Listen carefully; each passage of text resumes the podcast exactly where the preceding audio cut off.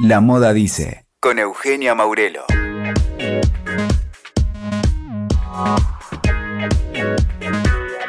Acá estamos en una nueva edición de La Moda Dice y en una serie de las marcas clásicas o de los clásicos de la moda argentina y te cuento que estoy con Gustavo Ner, que es el CEO de la marca Peter Kent. Hola Gustavo, ¿cómo estás? Hola, ¿qué tal? Gracias por invitarme. Bueno, aquí estamos empezando un año nuevo y haciendo un raconto de, vos me vas a decir exacto cuántos años, desde el 72, con una marca argentina que se caracteriza por el trabajo en cuero, básicamente, barroquinería, carteras, después incursionaron en, zapatos. Y es casi sinónimo, Peter Kent es sinónimo de calidad y de trabajo noble y tradición también. Digo, ¿se pueden unificar esos tres conceptos? ¿Vos cómo lo podés definir? Eh, se pueden unificar, yo creo que, bueno, no sé, para el, que no, no, lo conoce, la marca la creó mi papá. En el año 72 y uno de sus, yo creo que uno de los pilares que le quiso imprimir a la marca era la calidad, este, la nobleza de los materiales. Y diferenciarse fue uno de los objetivos que él tuvo siempre desde que comenzó. La pregunta que él se hacía, y me acuerdo cuando me lo contaba, era ¿por qué me van a comprar a mí lo mismo que vende el de acá a la vuelta? Si no hago algo distinto, soy uno más. Y si sos uno más, sos uno menos.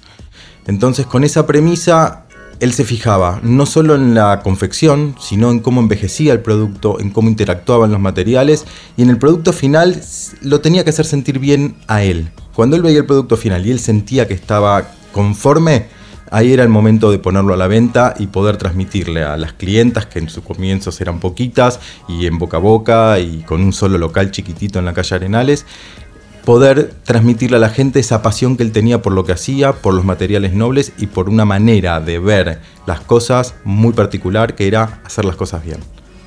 Tu papá y tu mamá, digo, vamos a hablar de, la dupla porque eh, armaron o, conformaron una dupla creativa desde los inicios, bueno, después se involucraron, ahora vamos a ir desandando a lo largo de toda la charla, eh, particularmente tu hermana Rosalía y vos este, se involucraron también en la marca. ¿Y cómo era la vida en una, en una casa eh, que está relacionada con una empresa familiar y que tu mamá estaba está involucrada, todavía está involucrada. ¿Cómo se da esa dinámica? Vos ibas al local eh, cuando eras chico, eh, al local clásico que está ahí en, en, Arenales, y ibas al local cuando eras chico, ibas a, a ver cómo confeccionaban, cómo cortaban el cuero.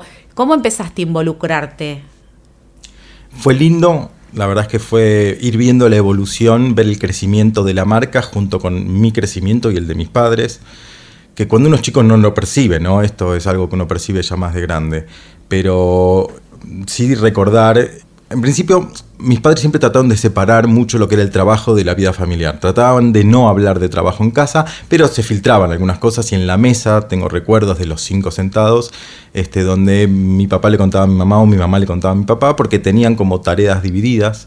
Mi papá estaba más en la parte gerencial, si querés, en la dirección de la empresa y en, la, el área de diseño. Él era el corazón del área de diseño. Y mi mamá estaba más en el área del personal, de los locales, de ver que todo funcionara bien, de la atención al cliente. Entonces compartían información que en otros momentos del día por ahí no se cruzaban porque cada uno estaba en su área. Y recuerdo ir al local, que el primer local particularmente no me gustaba, siempre me había parecido era muy geométrico, tenía como unas columnas redondas que no me gustaban, la entrada era rara, mucho espejo, mucha alfombra. Cuando mi papá o mis padres realizan la primera remodelación fue un momento muy importante para mí porque fue como, wow, esto me gusta. ¿De qué año estamos hablando? aproximadamente década. Y estamos hablando de la década, la década, del 80, donde fue la primera reforma del local. El local pasó a ser un local minimalista, con estilo, con un mármol este, quebrado a mano, este, con pico, este, que tenía mucha personalidad. Entonces ahí fue donde empezó, digamos, el concepto este de diferenciarse empezó a tomar forma a nivel global. Las, vendedoras estaban vestidas de una manera particular, el local se diferenciaba de otros locales y el producto acompañaba este concepto distinto. En consonancia con, lo que era la época, ¿no? Porque el minimalismo eh, es, una de las tendencias más claves de la década del 80 y creo que, la marca lo supo eh, tomar y de alguna manera resignificar. También es algo que sigue caracterizando a Peter Kent. Digo, vos ves una cartera en la calle y, y la identificás por el cuero, el color es otro de los temas de la marca, pero también el minimalismo, ¿no? Sí, yo creo que, ese fue uno de los pilares más importantes para él, además de los dos que vos nombraste. la idea del menos es más era muy importante. Y el local, además, lo que logró fue darle importancia al producto. El local era muy negro, mate, eh, había poca luz, la luz era muy focalizada en el producto, entonces el producto tenía casi la impronta de una joya, de algo precioso. Eso fue muy importante, fue un concepto muy claro que tuvo mi viejo a la hora de, desarrollar el local. Después, bueno, logró abrir otros locales, la marca empezó a tomar un poquito más de importancia y de vuelo. Después vinieron otras reformas, pero ese primer cambio del local original a este segundo local, que a mí me impactó tanto, yo creo que para la gente también, fue creo el punto de partida de, la, trayectoria que logró, que logró ser este, la marca en la historia de la moda argentina. Hoy acuñamos el concepto del Forever Bag y, le damos valor y, le damos importancia porque realmente es un, valor que tenemos. Pero en su momento, en los años 90, yo creo que hubo un cambio también muy importante en la manera de pensar. Eh, cuando las mujeres empezaron a vestirse con los básicos, un jean, una remera, la única manera que se podían diferenciar, si querés llamarlo de esa manera, era con la cartera. El accesorio tomó importancia, pasó a ser importante y fue también en el momento donde eh, Peter Kent fue muy audaz en la parte del color. Hay una anécdota que contaba mi viejo que un invierno, o cuando estaba antes de que comience la temporada de invierno, él se acerca a una de las curtiembres en las que normalmente compraba, ya tenía una relación bastante amigable con los dueños, y ve en uno de los estantes unos paquetes de cuero de color amarillo huevo. Y le llamó la atención, no, era normal ver esos colores, la Argentina en ese sentido era bastante, no sé si la palabra es pacata, pero no se me ocurra otra, los colores eran bordeaux, verde, negro, marrón y azul quizá. y como que tenía mala prensa el amarillo. Y entonces lo llama, le dice, ¿qué es eso que tenés ahí? Y uno de los dueños, que era uno de los hermanos, Mariano, que se llamaba, dice, mi hermano que no le tomó la seña, un tipo nos clavó con estos metros de amarillo, no sé qué vamos a hacer. Y a mi viejo le gustaba, lo miraba, lo miraba, lo miraba, le dice, Mariano, yo tengo una propuesta, dame un paquete, lo pruebo, si me va bien, te lo compro todo pero no se lo vendes a nadie más y me das la exclusividad. Si no me va bien, yo te lo libero y haces lo que quieras, pero dame, dame una oportunidad. Mariano estaba feliz de que por lo menos un paquete salía. Mi viejo forró las vidrieras de negro, hizo las carteras en amarillo y las puso en pleno invierno en el local de Arenales. Al principio costó, la gente miraba y como que le llamaba la atención y tomaba distancia y mi viejo que era muy muy simpático, tenía mucho carisma, le empezó a decir a las clientas, llévala, si en una cuadra nadie te mira, vos traela que yo te la devuelvo. Y así fue. La gente salía, eh, al principio tenían dudas de cómo lucirla, y mi viejo les decía, vestite de negro y ponete la cartera y no necesitas nada más. Y las mujeres empezaron a hacerle caso y ese fue el primer gran salto que dio Peter Kent. Audaz, con un color en invierno que era raro y llamativo. Así que me parece que este cambio en los 90, esta, necesidad de, poder tomar este, distancia de, tu otra igual, que se vestía también con un jean y una remera básica, este, le dio tanta importancia al accesorio que permitió que Peter Ken se pudiera despegar también de otras marcas gracias a esto, al concepto del color.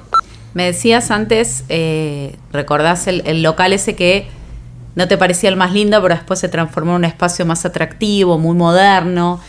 ¿Y cómo empezaste? La, consulta es cómo empezaste a involucrarte ya más activamente. Seguramente eh, terminaste el colegio. No sé desde qué momento ibas, eh, si fue desde que terminaste el colegio, cuando ya estabas en la universidad. Digo, ¿cómo empezás a meterte en la marca y a tener un rol más activo y a llegar al, rol que tenés hoy, que es el deseo de, la marca?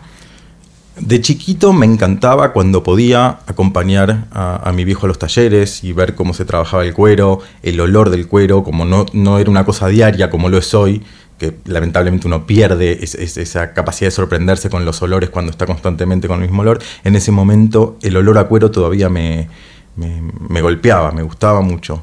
Y ver cómo se trabajaba, cómo cortaban, cómo pintaban, cómo rebajaban, eran todos procesos. Siempre me gustaban las máquinas desde chico y esto me permitía estar cerca de esas máquinas y ver cómo se utilizaban. Eh, al principio era una cosa más lúdica, acompañarlo, verlo trabajar y poder tocar y, pedirle que me regalen tiritas de cuero, sobrantes de cuero. No es que les, les diera algún uso, pero me gustaba. Cuando terminé el secundario empecé a trabajar los veranos. Este, o sea, antes de terminar el secundario ya los veranos trabajaba en la empresa, hacía cadetería, servía café, iba al banco, todas tareas que mi viejo recordaba que decía, vos tenés que aprender a hacer todo porque si no después no te van a respetar si vos querés darle indicaciones a alguien sin saber cómo es la tarea. Y aunque no me gustaba, lo hice. Llegué a barrer el piso, servir café e ir al banco y hacer cadetería en general. Después llegó un momento en el que, un poco por rebeldía, un poco por necesidad, quise alejarme de, Peter Kent. Me pasó que quería que fuese una elección y no por decantación. Digamos, mi papá hace carteras, tengo que hacer carteras. Me rebelé contra eso e hice la mía durante muchos años. Tuve desde una empresa de catering hasta una plataforma de comercio electrónico en la web, cuando esto recién empezaba. Cuando fueron pasando los años, llegó un momento en que realmente tuve ganas de volver a la empresa. Yo había estudiado diseño, diseño industrial, diseño gráfico, y tuve necesidad de volver, tuve ganas de involucrarme de vuelta porque tenía ganas de aportarle a la marca. La marca había crecido un poco más, ya exportábamos. Te estoy hablando el año aproximadamente 2000, 2000. Fue después del 2001 mi, mi reincorporación a la empresa. Pero cuando me reincorporé tuve claro hacia dónde quería ir, que era el área de diseño. El primer área en el que participé fue en el área del servicio postventa, o las composturas como las llamamos nosotros en la jerga, que me permitió aprender mucho de cómo se construía una cartera, porque para arreglar un problema en una cartera quizás hay que desarmarla, arreglar y volver a armarla. Y esto me permitió acercarme mucho a lo que sería la cocina, el, backstage de la cartera iba mucho a los talleres, trabajaba mucho con, los, con la gente en el taller, entendiendo, pensando en cómo resolver un problema. Y de a poquito me fui metiendo en el área de diseño. Este, mi papá empezó a enfermarse en los últimos años, con lo cual él empezó a tener que soltar por necesidad este, el, área de diseño y cada vez fui tomando más las riendas. En los últimos, te diría, 5 o 6 años, eh, él se corrió, se terminó de correr del área de diseño y ya eran mis decisiones y mis errores. Mm, creo que eso es muy importante, eh, equivocarse. Equivocarse dentro de lo posible eh, con, contención, ¿no? ¿no? cometer errores graves que afecten a la marca o, la hagan correr riesgo. Pero cometí errores, hice modelos que no gustaron, o hice cosas que no funcionaron bien y que hubo que arreglar, o que no se podían arreglar y que fueron un clavo y quedaron. Pero ese, ese, camino recorrido me permitió hoy bueno, después de que mi viejo fallece el 4 de, de febrero de 2019, de alguna manera tomar las riendas de la marca. Obviamente la marca tiene su gente que acompaña a mi viejo hace muchísimos años y que está capacitada este, en sus áreas de toda la vida, incluso desde antes de que, de que yo me incorpore a la empresa. Con lo cual me siento muy acompañado, son muy importantes para mí, son mi brazo derecho y mi brazo izquierdo en las áreas en las que yo no tengo tanto expertise. Y después mi familia, mi mamá y mi hermana, que al día de hoy siguen estando a mi lado y que me ayudan a tomar algunas decisiones, no quizás en el área de diseño y producción, donde yo me siento más a gusto y es lo que desarrollo hace más de 15 años, pero sí en otras áreas como son comercialización o este, la decisión de abrir o no un local, o de cerrar o no un local, o todas estas áreas en donde yo no me manejaba con tanta soltura. Seguramente eh, lo pensás desde la funcionalidad, digo, pienso en los modelos por ahí más clásicos de, la marca, y, también trabajás desde la innovación con algunas cuestiones que, estuviste cambiando y me contaste fuera de, micrófono. Me gustaría que ahora te las cuente a vos que estás ahí del otro lado. Eh, ¿Cuáles son las innovaciones de, Peter Kent? Siendo una marca que sigue siendo tradicional en los valores que ya mencionamos, pero la moda cambió muchísimo y sigue cambiando y esos cambios tienen que ver con materiales, tienen que ver con usos, tienen que ver con eh, la venta, la venta online que hace 10 años parecía algo extraño y hoy incluso seguramente muchas clientas miran online y después van al local a comprar. Digo, ¿cómo, cómo estás trabajando en ese sentido desde lo que representa innovar? Desde el lado del uso, fuimos, tuvimos que abrir los ojos y empezar a mirar los cambios que se generaban en en las formas en que se usaban las carteras, el hecho de que las mujeres quieran este, las mujeres y los hombres, pero principalmente las mujeres, tener las manos libres. Esto hizo que la mochila tenga una preponderancia en los últimos años dentro de, la variedad de modelos que, podemos tener. El hecho de, tener las manos libres, de poder usar el celular mientras uno hace otras cosas es muy importante. Los bolsillos, tener muchos bolsillos hoy es casi una premisa para que una cartera funcione bien. Esto de poder sacar el celular rápidamente sin tener que exponer todo lo demás de la cartera también pasó a ser muy importante, con lo cual esto empezó a ser una variable importante a la hora de diseñar un, modelo nuevo. Desde la comercialización, como bien decís, el e-commerce te diría que es el área que más crece hoy en, la venta.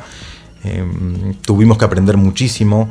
Incluso nosotros, como vos pensábamos, quién va a comprar una cartera, que es algo que uno quiere tocar y sentir este, por la web.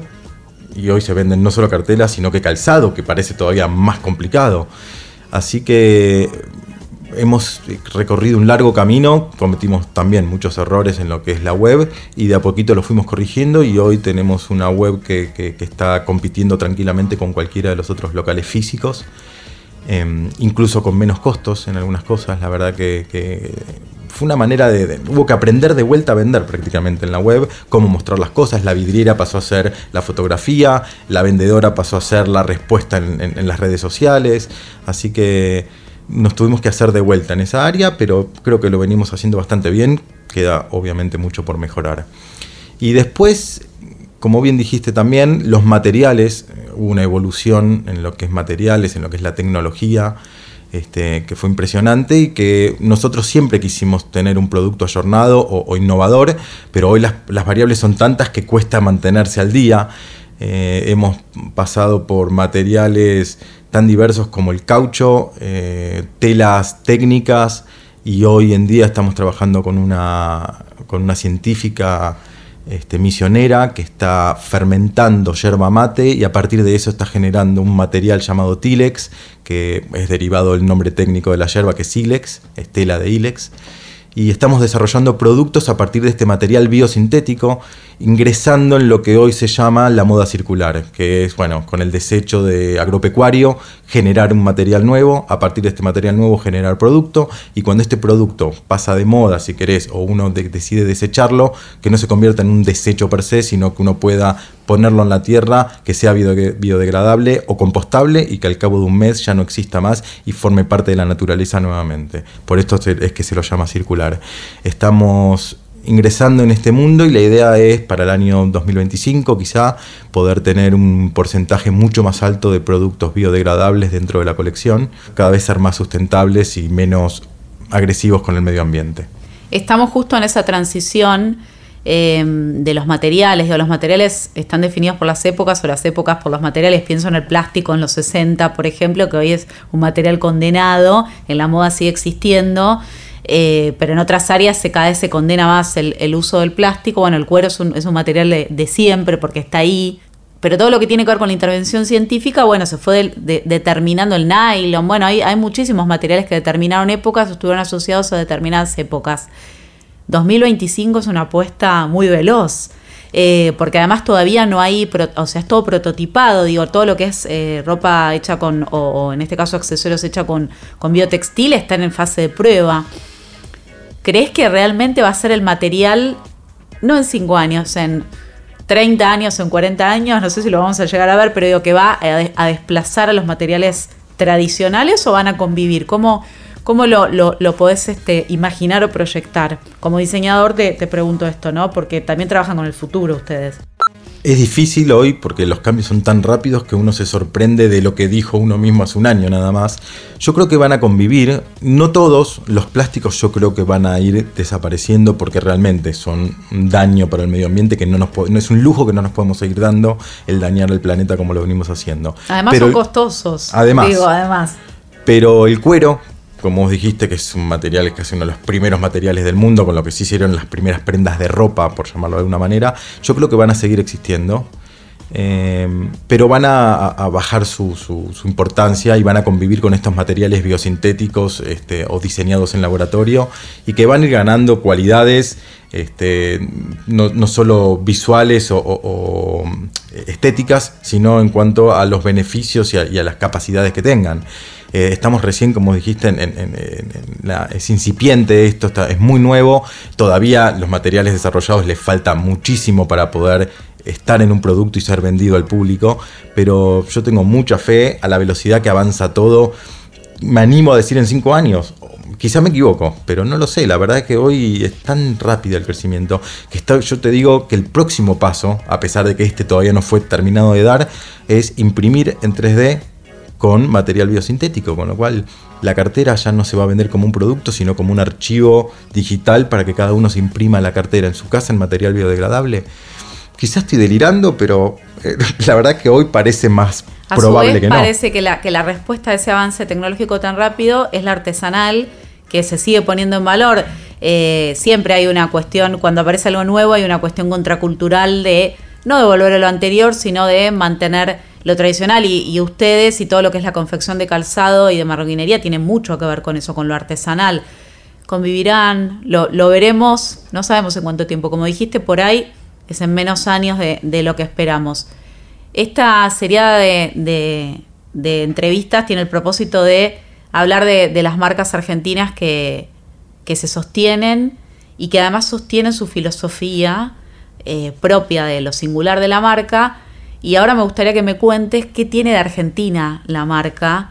Eh, que, defina a, Peter Ken como una marca argentina. Quizás no, quizás tiene algo más universal o más cosmopolita, eh, que, se puede identificar, digo, como, como, una marca que podría estar en cualquier ciudad del mundo. Pero vos, vos le encontrás algo que tenga que ver con lo argentino a Peter Kent, que lo define más allá del cuero, que, es como sinónimo de argentino, pero digo, que, que lo defina, ¿qué, ¿qué se te ocurre que puede ser, Gustavo?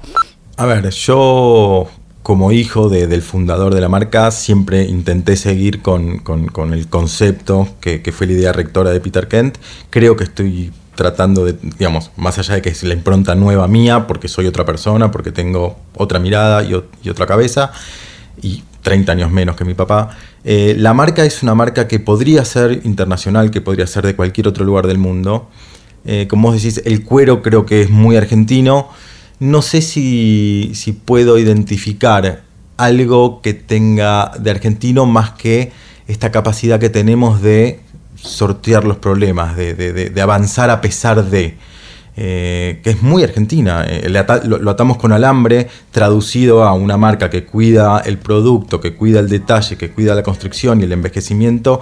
Hemos logrado soluciones técnicas a problemas que por ahí no se hubiesen dado en otro país del mundo, que tiene que ver con esta capacidad argentina de resolver con lo que tiene a mano este, y hemos desarrollado técnicas que en otros lugares del mundo se desarrollaron de otra manera, distinta. Me parece que eso es lo más representativo de la cultura del ser argentino. Ahora para despedirnos, eh, Gustavo, te voy a preguntar cuál es tu, hit o tu favorito. Debe haber algún producto que vos lo sentís propio porque lo diseñaste vos y sabés que es tuyo y si lo ves en la calle sabés que es tuyo. O alguno que es tradicional, qué nombre tiene, cómo está hecho y qué característica tiene. Mira, eh, es gracioso, pero el producto que más me gusta es el que más se vende. Pero sí, obviamente. No está mal, ¿eh? está permitido. tengo mis favoritos. Em, no siempre tienen que, o sea, en algunos casos tiene que ver con el material. Hay una cartera que es anterior a mí, es desarrollada y diseñada por mi viejo, que es el Baulito Amsterdam, con las manijas de aluminio, que para mí fue siempre como un es un icono de la marca y es un icono para mí. Es como em, el, objetivo a vencer, digamos. Es, si, ojalá algún día yo logre hacer un producto que cumpla con todas las características que cumple este baulito y que fue tan importante para la marca. Eh, tengo mis modelos, este, mis preferencias, en alguno por ahí metí cosas que tenían que ver con mi personalidad, desde el perfil del ala de un avión hasta un herraje náutico, que son cosas que son mías, que, que me acompañan en mi vida diaria o que tienen que ver con hobbies míos, pero que para mí son cosas lindas y que cuando hago algo que me gusta trato de incorporarlo. A ver, un modelo que te puedo decir que me gusta mucho de, colecciones pasadas. Hubo una mochila que para mí es muy característica y que sigue estando presente entre los productos que vendemos, que incorpora em, cuero, incorpora em, también tela o material sintético que es muy cómoda, que es muy cabedora, que tiene espacio para electrónica, protegido con, digamos, acolchonado para, meter una tablet o una computadora y que no se dañe. Este, digamos, tiene un equilibrio entre la funcionalidad, la estética y la tecnología muy interesante. Y creo que está entre mis productos favoritos. Muchas gracias, Gustavo. Gracias a vos por invitarme, fue buenísimo, fue divertido y muy placentero. Gracias. Escuchaste La Moda Dice con Eugenia Maurelo. WeToker. Sumamos las partes.